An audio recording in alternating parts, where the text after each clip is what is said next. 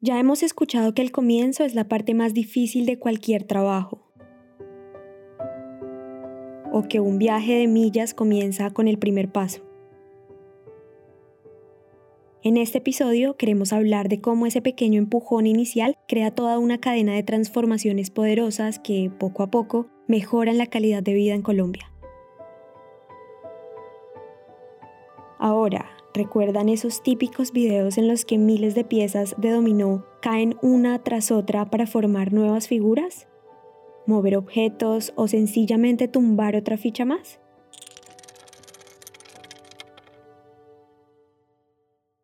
Si lo piensan, todo depende literalmente de la caída de ese primer dominó, de que su fuerza y dirección permitan que la cadena siga su curso. Esta historia es un ejemplo de ese llamado efecto dominó, que básicamente es que un solo evento desencadene otro de igual o mayor magnitud. Pues a través de este proyecto, comunidades, trabajadores y empresas han generado una serie de transformaciones, cada una más potente que la anterior. Esto es Relatos en Conexión, un podcast en el que contamos historias inspiradoras que tejen legados y crean un camino de valor sostenible en la diversidad colombiana. Primer eslabón, iluminar Colombia. Viajemos por un momento en el tiempo.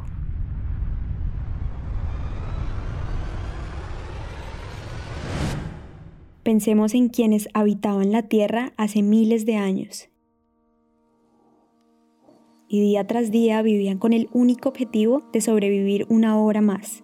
En medio de esa búsqueda permanente, un descubrimiento cambió la historia del planeta. Alrededor del fuego se contaron las primeras historias. Nació la tradición oral y con ella los primeros vestigios de la cultura humana. El fuego convirtió la oscuridad de la noche en la protección y el calor de un hogar entre cavernas. Y aunque mucho tiempo ha pasado, el impacto de la energía en nuestra vida no ha disminuido. Desde siempre, con la luz, ha venido el desarrollo y el bienestar colectivo. Hay un elemento que hemos encontrado en este mundo de la electricidad y es que en los lugares donde hay desarrollos eléctricos hay desarrollo social. Si lo pensamos, tener electricidad es más que el funcionamiento de electrodomésticos y celulares. Son las horas que pasamos creando vínculos alrededor de esos objetos con quienes queremos. Son las películas de domingo en familia. El jugo que nos licúan manos generosas y la llamada que nos acerca a quienes están lejos. Es tener alimentos frescos y aire frío en el calor del mediodía. Más allá de prender un bombillo con el movimiento de un dedo, el acceso a energía es, sobre todo, la paz que da a iluminar la vida.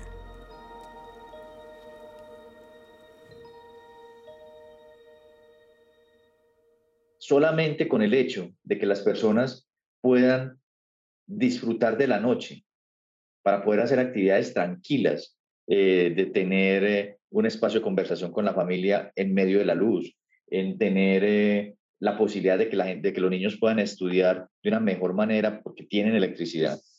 Solamente eso genera desarrollo y empieza a generar una sensación de bienestar en las áreas que están interconectadas.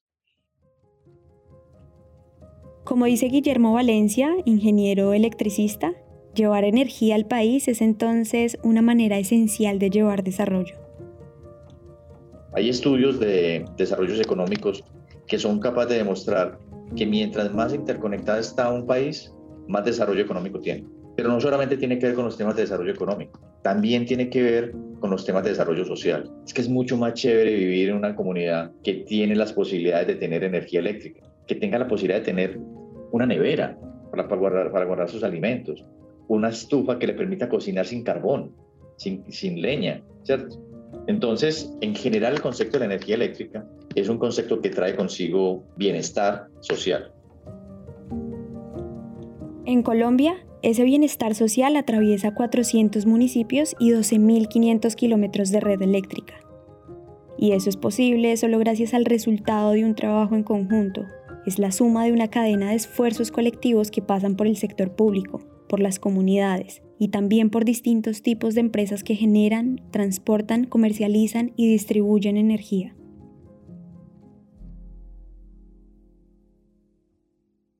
Segundo eslabón, geografía camaleón. A pesar de la calidad de vida que trae la luz consigo, iluminar una región tan vasta y diversa como Colombia es un reto particularmente grande. Para hacer más evidente esto, queremos proponerles un experimento. Entonces, cierren los ojos y piensen en un lugar de Colombia, el que ustedes quieran.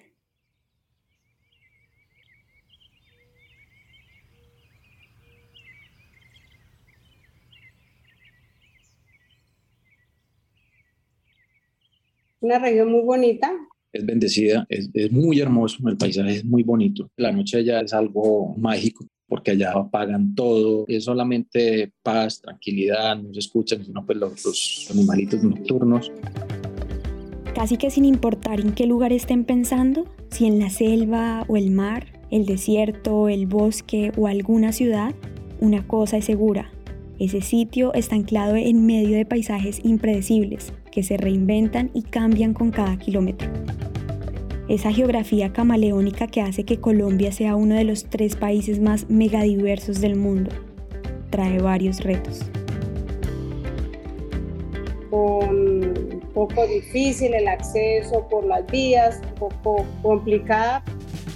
Está en un sistema montañoso, está, digamos, muy protegida por bosques, prácticamente un bosque tropical.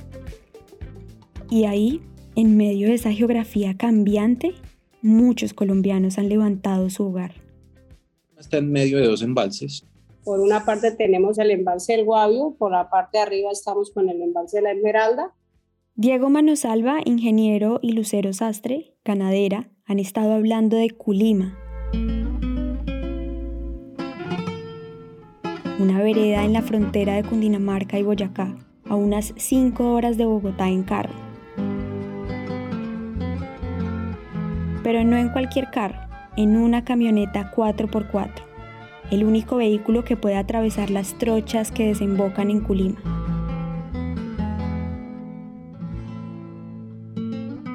Como escuchaban, en esta vereda los días pasan tranquilos entre el verde de los cultivos y los oficios de la ganadería y la lechería.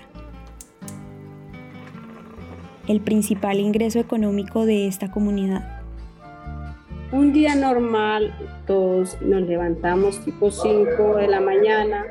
Bueno, hacer el tintico primero que todo, luego se va uno a ordeñar las vacas, porque a las 7 de la mañana más o menos está subiendo la lechera hasta la parte alta de la vereda a recoger la leche y luego baja por toda la vía que tenemos, más o menos por casi por el centro de la vereda. Los que entran carro a la finca de uno, pues la lechera viene hasta ahí, pero la mayoría tiene que sacar la leche de a caballo y llevarla a, a la vía donde pasa la lechera. A cada madrugada, antes de que salga el sol, le sigue el olor del café que inunda la vereda y el ordeño a las vacas. Sin embargo, cómo entregar la leche fresca sigue siendo una incógnita que hay que resolver de nuevo todos los días ese terreno que está en clima, donde están pendientes, cuando llueve muy duro se va el agua por la vía y hace cárcamos que pronto la gente, la lechera, por ejemplo, no pueda subir. Si la lechera no puede subir, pues todos nos vemos afectados porque, porque la gente entonces queda con la leche, entonces pues ya pues todos perderíamos. Cuando se está tan alejado geográficamente y ante retos tan profundos, es aún más importante que el desarrollo de la comunidad se dé de una manera autónoma para que ellos mismos puedan mantenerlo en el tiempo que aunque el primer empujón venga de afuera, su fuerza y dirección desencadenen uno aún más grande que siga vivo por sí mismo. Y quizás se estén preguntando, ¿qué tiene que ver una vereda recóndita en la geografía del país, como Culima, con iluminar Colombia y garantizar su bienestar? Pues para allá vamos. Tercer eslabón, energía tras bambalinas. Volvamos al primer eslabón, Tener luz es el resultado del trabajo permanente de cientos de héroes anónimos que día tras día se dedican a hacer que ese mínimo vital cruce el país para convertirse en una realidad que muchos damos por sentada. Para que ese bienestar del que hablaba Guillermo sea una realidad en Culima y en todo el país, se necesita una gran cadena de esfuerzos y trabajos en el sector energético. Y acá el rol esencial de ISA Intercolombia, pues para que pueda transportar la energía a estos paisajes recónditos, antes necesita que uno de sus proveedores haya creado una infraestructura para lograrlo.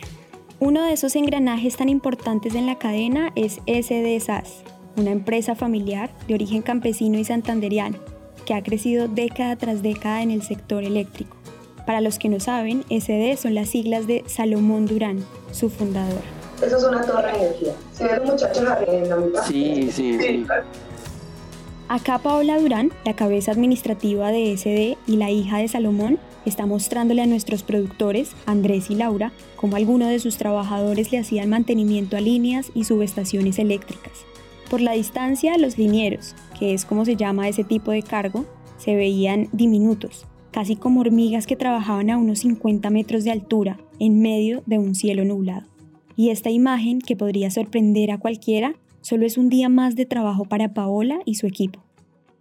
Esas no son altas porque eso es una subestación, que es donde hay varias torrecitas así. Pero adicional, hay por todo el país, cada ciertas eh, distancias, puras torres, y esas sí son grandes. ¿Qué hace el Salomón Durán? Básicamente, SD se dedica a todo lo que tiene que ver con estas típicas torres eléctricas que ya es usual ver en el país, empezando por la adecuación del terreno, haciendo su montaje, conectándolas entre sí, y permitiendo que funcionen a pesar de la lluvia, el sol, el viento y el paso del tiempo. Entonces vamos y buscamos la torre que está donde esté, chicamocha, donde esté, como sea, hay que ir a llevar la luz, ustedes lo saben. El oficio de ser liniero es como el átomo indispensable en la operación cotidiana de SD, y es que si no existieran, la energía sencillamente no llegaría a sus destinos. Ellos son sinónimo de bienestar y su trabajo de adrenalina. Su día a día es recorrer líneas de alta tensión y a esto sumémosle el peligro de trabajar a más de 80 metros de altura. Cuarto eslabón, efecto dominó. Por allá en la década de los 70, cuando solo tenía 12 años, Salomón vivió esos riesgos en carne propia al ser ayudante de su tío liniero. Salomón fue una persona que, era un, que es un liniero, eh, o era un liniero, yo creo que todavía se siente así, eh, un liniero y él vio una oportunidad de, de por qué no crear una empresa para ofrecer ese servicio. Y recientemente en esa época venía Salomón como con esa iniciativa de crear su empresa con su familia y, y, nos tocó la puerta, ya veníamos haciendo algunos pinitos con él y lo vinculamos a este programa de desarrollo. Guillermo es director de aprovisionamiento de ISA Intercolombia, desde 2013 ha liderado un proyecto de desarrollo de proveedores en el que Salomón Durán lleva participando varios años. La idea es amplificar el ADN de ISA a sus proveedores, es decir, llevar a terceros la visión de sostenibilidad que tiene la empresa para que ellos mismos puedan ponerla en práctica. Pero Guillermo lo explica mejor. Tenía la finalidad básicamente de movilizar a los proveedores a tener unas mejores características como proveedor y que nos lleva a una, a una conversación en donde la, respuesta que hay que dar es cómo hacemos que nuestros proveedores respiren la cultura que la empresa, en este caso dice Intercolombia, eh, tiene en sí misma.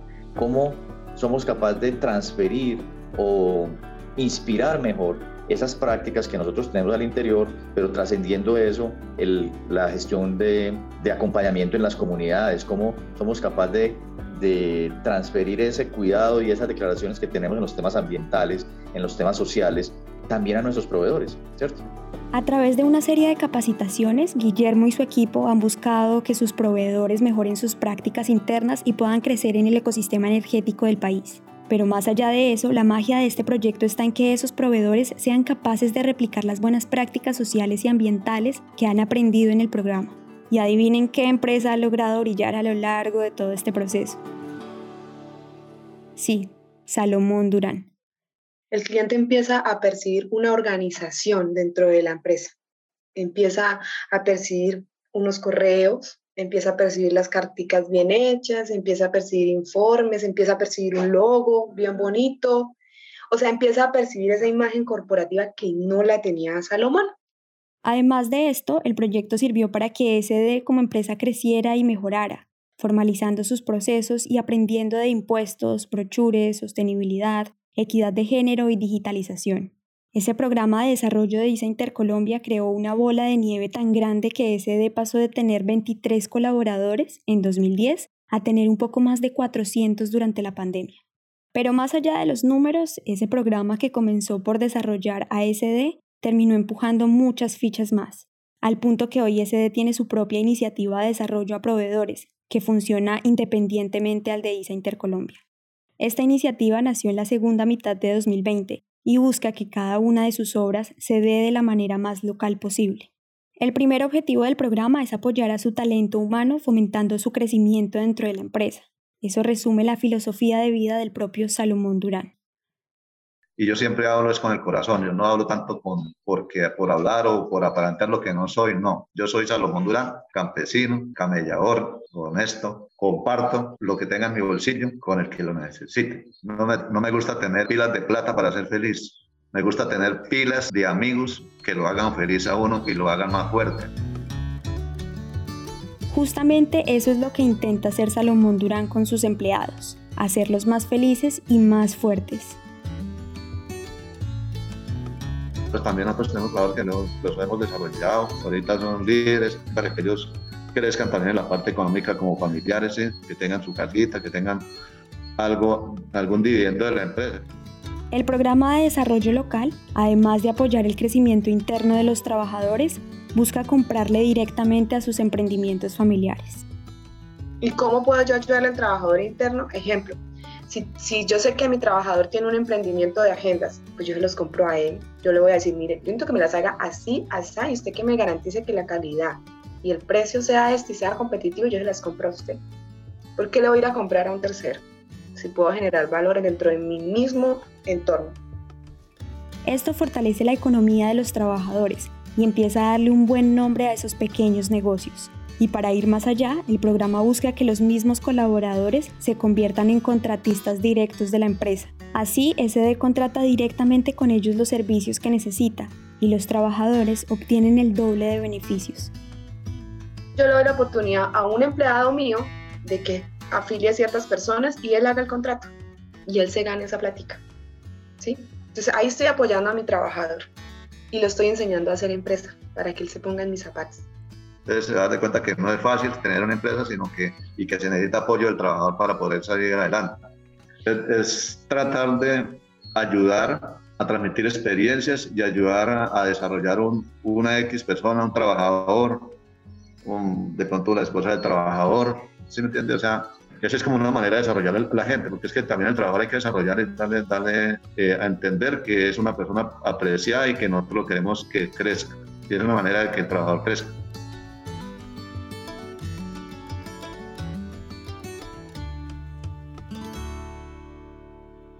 Entonces, esto es lo que hago con los trabajadores y lo que estamos tratando de hacer. Es, venga, ¿por qué no nos ayudamos nosotros mismos? ¿Sí? es lo que hablamos aquí, o sea, yo soy que a mí me gusta comprar en la tienda y no en el supermercado, la verdad. Y es que la sostenibilidad también es lo que pasa cuando buscamos por dentro y transformamos lo interno, cuando cuidamos lo que ya tenemos y buscamos la manera de hacerlo crecer y de crecer nosotros a su lado. Este ha sido el caso de Liodoro Durán, quien durante 23 años ha sido ayudante, liniero, capataz y ahora supervisor mi vida, mejor dicho, de, de cielo a la tierra me ha cambiado. Gracias a la, empresa yo he podido sacar a mi familia adelante, porque tengo ya un buen salario, tengo unas buenas condiciones y con eso es que ya pues el sustento de mi familia, pues también a mi familia le ha cambiado la vida, ¿sí? también tengo a mi madre viva y, y a ella eso también se sostiene.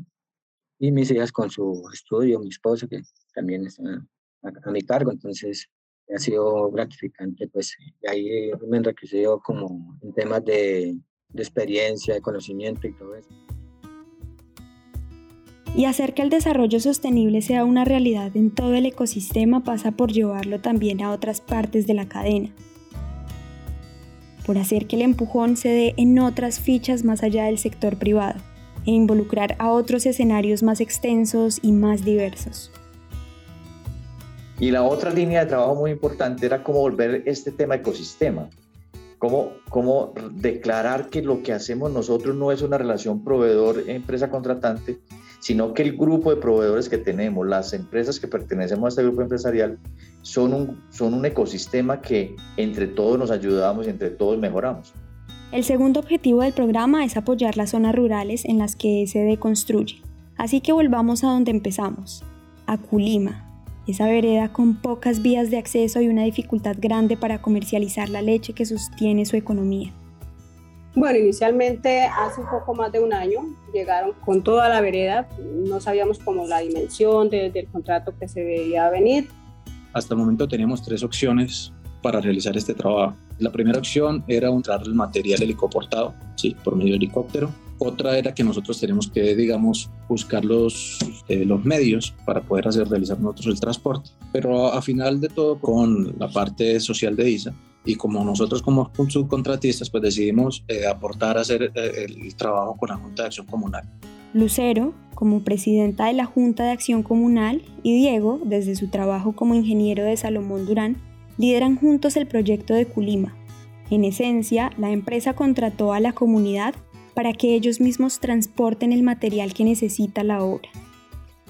El contrato en sí fue de eh, la empresa llevaba hasta un determinado lugar de la vereda donde había acceso a carro grande el material, lo que era arena, si que necesitaron cemento, las torres, eh, tenía que se llevarse al lomo de mula más o menos 2, 3 kilómetros hasta el lugar de trabajo la Junta de Acción Comunal pues organizó la gente de la comunidad para que fueran ellos los que participaran en este transporte. Y nosotros nos unimos la comunidad, la empresa, que ellos también tuvieron esa voluntad de hacerlo pues en bien de la comunidad. Involucrar a las comunidades en la cadena de valor es cambiar los criterios con los que tomamos decisiones, es dejar de priorizar tiempo o dinero para darle más relevancia al valor sostenible de nuestras acciones cotidianas. Esto no es más que buscar relacionarnos con los demás de una manera transformadora, reconocer que pueden tener un rol activo más allá de ser testigos de cómo instalan torres eléctricas, es potenciar su desarrollo para que ellos mismos puedan resolver las necesidades que tienen. Entonces, los recursos que queden o que la ganancia que nos vaya a quedar de que nos, nos queda de este contrato va a ser para un bien común de toda la comunidad que se va a invertir en el caso de Culima, este proceso ha permitido la mejora de las vías de acceso que cada día les permiten vender ese oro blanco que es la leche para ellos. Porque ellos estos recursos, ellos las destinan a la reparación, construcción de vías. La idea de arreglar la vía como en la placa es que todos los días del año tengamos una vía de acceso funcional, porque si no hay vía de acceso, siente uno que pues no, no hay nada, no hay progreso, no, no hay nada pero las transformaciones de este proyecto en Culima también se vieron en otros escenarios, pues todos los bienes y servicios necesarios para la obra provinieron de la misma comunidad, que debió capacitarse y formalizar legalmente su trabajo. Pasó, por ejemplo, con la alimentación. Entonces, antes, SD hacía que contrataba una chef o una cocinera, se contrataba un, una casa y ahí se les brindaba el servicio de restaurante que muchas empresas lo siguen haciendo. Entonces decidimos que como aporte al lugar, lo que hacíamos era, si no hay restaurantes, porque es que créeme que a nosotros nos tocan los lugares más recónditos, organizamos para que, la, que haya una persona que cree su root, que, que saque su carnet de manipulación de alimentos y se le manda un menú y esa persona nos, nos empieza a ofrecer el servicio de restaurante yo como empresa no debería estar obligada a eso. Yo digo, no, me queda más fácil llevar la cocinera. Entonces no estamos generando valor económico o valor ahí en esa zona. Pasó también con otros negocios como el hospedaje y las ferreterías. Yo necesito comprar 500 bultos de cemento pero si yo voy, me reúno con el señor de la ferretería y le digo, bueno, usted no tiene, no importa, yo, Jimena, la contadora de la empresa, te lo va a ayudar a sacar. Ah, que es que tienes que tener el permiso de tal cosa, no importa, nosotros miramos cómo te asesoramos porque lo saques para este y para cualquier otro, otra oportunidad de negocio que se te presente. Y le compramos a él. Y estamos generando valor ahí en el pueblo, crecimiento ahí en ese pueblo o en la vereda de pronto una ferretería pequeña, verdad que es la única que hay allá, entonces no tiene facturación electrónica, entonces uno trata de ayudarle a hacer a que saque la facturación electrónica para que ellos tengan acceso con nosotros y que nosotros no tengamos problemas con la DIAN. Desde distintas orillas, un proyecto de construcción terminó siendo parte del día a día de todo un territorio. Para esos montajes tuvimos que disponer de 80 personas. Como eso es una vereda que prácticamente la abarca, digamos, pura familia, esto nos llevó a que mucha gente conociera, perdiera el miedo y se arriesgara por muchos temas, por temas de contabilidad, de impuestos, de que me da miedo cumplir, no cumplir. Personas estaban abiertas a emprender, a conocer, a aprender y sobre todo pues muchas veces a no dejar la oportunidad. Realmente fue algo muy, muy chévere porque nosotros involucramos, yo creería que el 99% de la comunidad. Entonces, eso es como lo que vamos dejando el granito de arena que vamos dejando en cada sitio que vamos. Y eso la gente lo, lo agradece y por eso diría yo que es como la unión de todos. Así, la iniciativa no solo soluciona problemas físicos o materiales, como las vías de acceso, sino que también construye conocimiento para dejar instalado un aporte técnico más duradero que el dinero. Gracias a eso, en el futuro la misma comunidad puede participar autónomamente en otros proyectos con distintas empresas y entidades. Y esa última ficha puede volver a involucrarse en la cadena de valor aportando desde lo que ya aprendió de la mano de alguien más. En esta altura del proyecto, todas las fichas iniciales, ese primer impulso, la parte más difícil de cualquier trabajo o el primer paso de mil millas ya se ha dado. Aquí convergen todos los eslabones que les hemos contado y el efecto dominó ya anda solo. Y es que muchas veces la sostenibilidad es un montón de impulsos sencillos y cotidianos, que pueden parecer pequeños, pero que sumados entre sí transforman realidades. Si usted tiene un programa eh, aporta algo a un proveedor, ese proveedor le aporta algo a, un, a otra persona que es un trabajador, ese trabajador le aporta a otra persona que lo necesita, que está a cargo, entonces eso se va extendiendo y... Mira, esto es bien interesante. Yo no sé si ustedes eh, han visto la película Cadena de Favores. Esto no es más que eso, ¿cierto? Esto no es más que eso. ¿Qué, qué reflexión tenemos nosotros? Si nosotros tenemos proveedores que crean en lo que nosotros creemos, esa, esa mirada de sostenibilidad en largo plazo, el trabajo con las comunidades, el respeto por el medio ambiente. Si soy capaz de transferir ese ADN, ¿qué creen ustedes que va a pasar en la comunidad? Es esa capacidad de réplica la que le da tanto poder a lo cotidiano. Y es que la belleza de lo simple también consiste en aprovechar que todos tenemos la oportunidad de inspirar a alguien más con nuestras acciones diarias para que luego esa persona pueda inspirar a alguien más y desencadenar su propio efecto dominó. Mi papá siempre me dijo, donde usted entre y le toque hacer trocha para entrar, no hacer un camino para entrar, nunca lo vaya a dejar tapado. Siempre cuando salga déjelo abierto, porque usted el día que usted haya tapado ese camino va a ser el primero que le va a tocar andar. Salomón Durán, con toda la compañía, es parte del programa porque está convencido de lo que nosotros también estamos convencidos en ISA y en el grupo Intercolombia, el grupo ISA e Intercolombia, que es que la sostenibilidad es la única forma de sacar este país adelante y sacar el planeta adelante.